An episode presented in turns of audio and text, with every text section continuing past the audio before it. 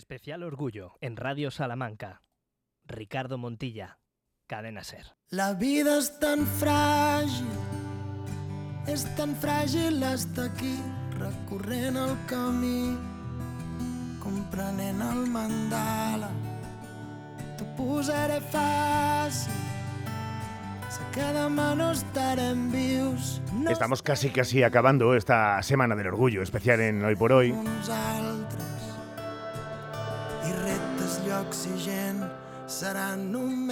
Escuchando muchos relatos, eh, muchas reivindicaciones, muchas sensaciones, muchas emociones. Y al final uno se da cuenta que las cosas más grandes son como canta charango las cosas más sencillas.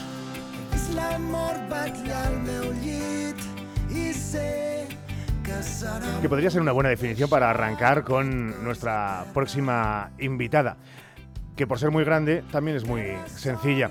Andrea Vilaró. Hola Andrea, muy buenas. Hola, buenos días, ¿qué tal? Eh, claro, alguien que esté escuchando ahora, eh, todavía no ha llegado el deporte con Sergio Valdés dentro de un ratito, pero el deporte también en el mundo de la reivindicación LGTBI eh, suele estar adormecido. Hace unos días todos nos alegrábamos de ese paso adelante de, de Borja, jugador del, Betis. El otro día también veíamos como en otros puntos de, Europa y del mundo se alzaba la voz y hace falta, Andrea, que se levante más la voz para evitar injusticias, para evitar desigualdades, para evitar que la diversidad gane terreno como algo normal. Creo que hay que alzar la voz para visibilizar y normalizar. Eh, al final vivimos en un mundo donde no debería haber ni, fronteras en, ningún sentido. Entonces creo que el deporte, eh, al poder llegar a tanta gente, a, tantas partes del mundo, creo que es un escenario perfecto para reivindicar y visibilizar algo que debería ser normal, que es el poder querer a cualquier persona. Entonces, creo que, tenemos un altavoz que deberíamos poder usarlo. ¿Por qué entonces, y ahí te pido crítica o autocrítica, por qué cuesta tanto dar esos pasos? Igual que en la música se habla de ventas, eh, igual que en cualquier otro terreno se habla de posibilidad de no ascenso dentro de una empresa económica, ¿por qué cuesta tanto? Bueno, porque al final hay muchos tabúes. eh, creo que la sociedad, eh, hay mucha parte de la sociedad que aún vive en, en- en otra época, ¿no?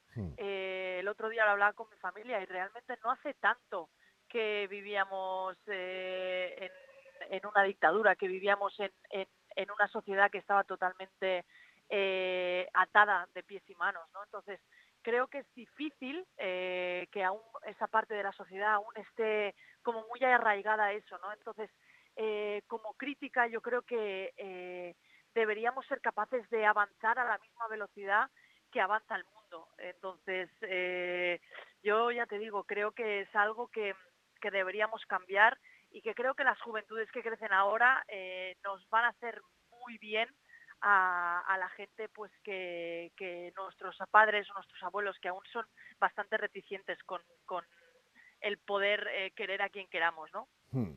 Eh, servidor habitualmente siempre utiliza algo, y como persona LGTBI, lo digo, eso de no lo predico, no lo escondo. Eh, Andrea lo ha escondido a lo largo de mucho tiempo. Sí, al principio, al principio lo escondes por miedos, por inseguridades, también eh, porque crecemos dentro de una sociedad donde eh, la niña se viste de rosa y el niño se viste de azul.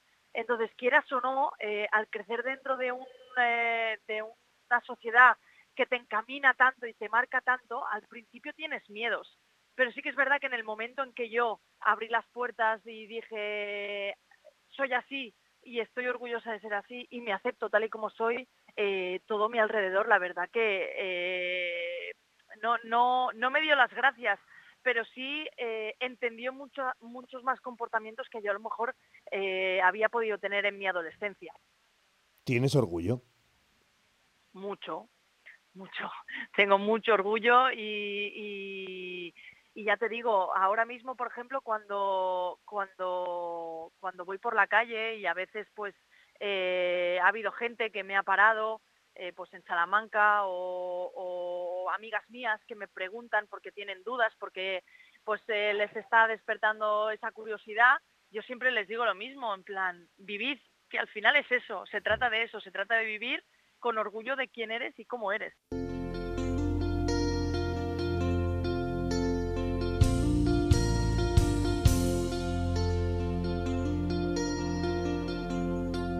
No quiero yo meterme justo en el final de esta entrevista. En un berenjenal, ni que Andrea Vilaro se enfade conmigo eh, porque le toque algo, pero, pero me da la sensación de que alguien más orgullosa que tú eh, te mira desde ahí arriba, ¿no? Y que es así que tiene que estar a reventar de, de orgullo de lo que ha construido y ha conseguido su hija, ¿no?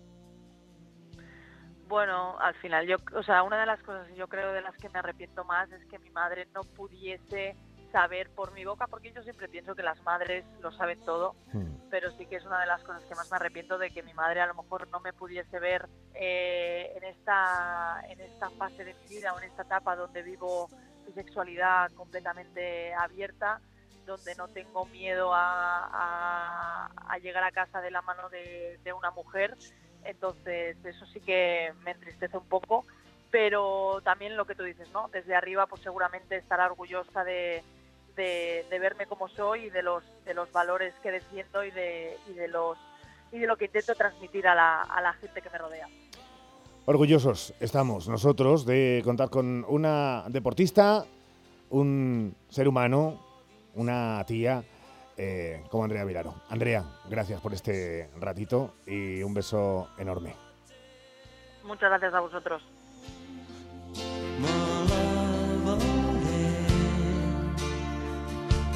Con el Voice por tu.